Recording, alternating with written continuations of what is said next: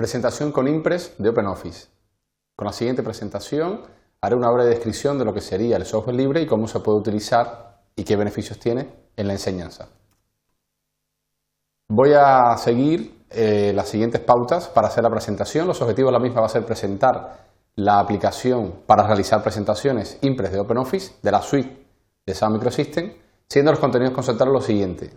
Destacar cuáles son las principales características de esta aplicación y, como hace un momento hemos comentado, qué beneficios puede aportar a nuestra enseñanza, o sea, en la educación, como una herramienta que favorece dicho proceso en las aulas.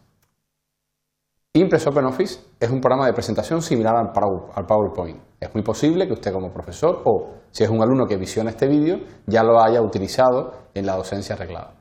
¿Qué ventajas puede tener en comparación con el PowerPoint? Que este es de libre distribución, gratuito, mientras que PowerPoint evidentemente hay que pagar por su uso. Esta, aplicación Impress viene dentro de la suite de OpenOffice, ahí aparece la página web openoffice.org, donde se puede entrar y descargar. Como comentaba, ha sido desarrollada por la empresa SAM Microsystem. Está diseñado para hacer presentaciones, es decir, para elaborar contenidos combinando texto, fotos, imágenes, simulaciones, etcétera, que hacen evidentemente nuestra explicación delante del alumnado o su estudio fuera de clase mucho más amplia y mucho más atractiva. Evidentemente, como las propias presentaciones de PowerPoint, si es que la conoce y si no se lo menciono porque es primera, se parte o se puede ya utilizar una serie de plantillas que vienen con la aplicación que hace evidentemente toda la ponderación de los textos, las diferentes eh, fuentes, o sea, los diferentes colores para las fuentes, etcétera, que evidentemente facilita y hace mucho más rápido la adaptación de nuestros contenidos a este nuevo formato. Voy a entrar en la página de OpenOffice. Si bien aquí estoy, aquí estoy señalando openoffice.org, voy a entrar en la versión en castellano de la misma, que es agregándole barra .es. Barra es. Bueno, lo primero que tengo que comentar o que me gustaría destacar es que esta aplicación de libre distribución hay que descargarla e instalarla en el ordenador. A diferencia de, del PowerPoint, por ejemplo, que viene eh, normalmente eh, con el ordenador en entorno Windows, en este caso hay que entrar en la página y descargarlo.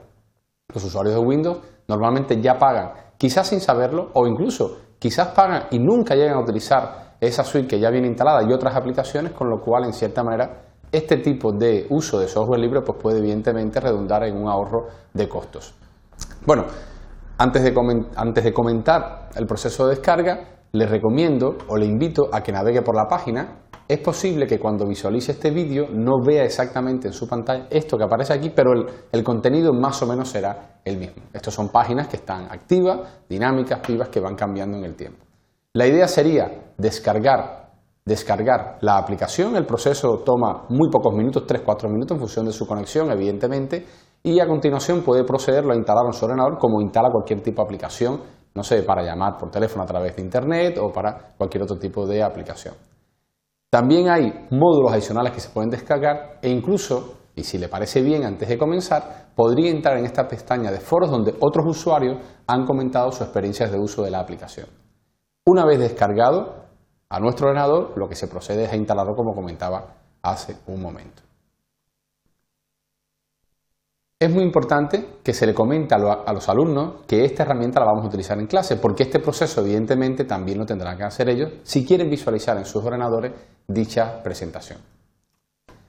Los beneficios que puede aportar son muchos, quizás siendo muy breve, por problemas de tiempo, puede servir como herramienta y de hecho siempre tiene que ser una herramienta de apoyo, nunca una sustitución a la docencia presencial.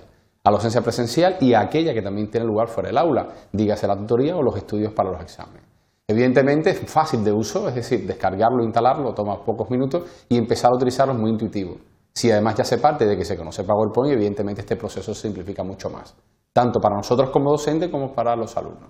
A diferencia del material impreso, que es posible que quizás a lo mejor tenga todavía bien realizarlo, aquí se puede actualizar el contenido y se pueden, no sé, corregir posibles ratas que pueda haber o en función de que la evolución de los propios contenidos que estamos tratando vayan cambiando, pues es muy fácil mantenerlo ah, actualizado evitando la obsolescencia del contenido. Como comentaba, esta es una aplicación que hay que descargar de un sitio web que había comentado.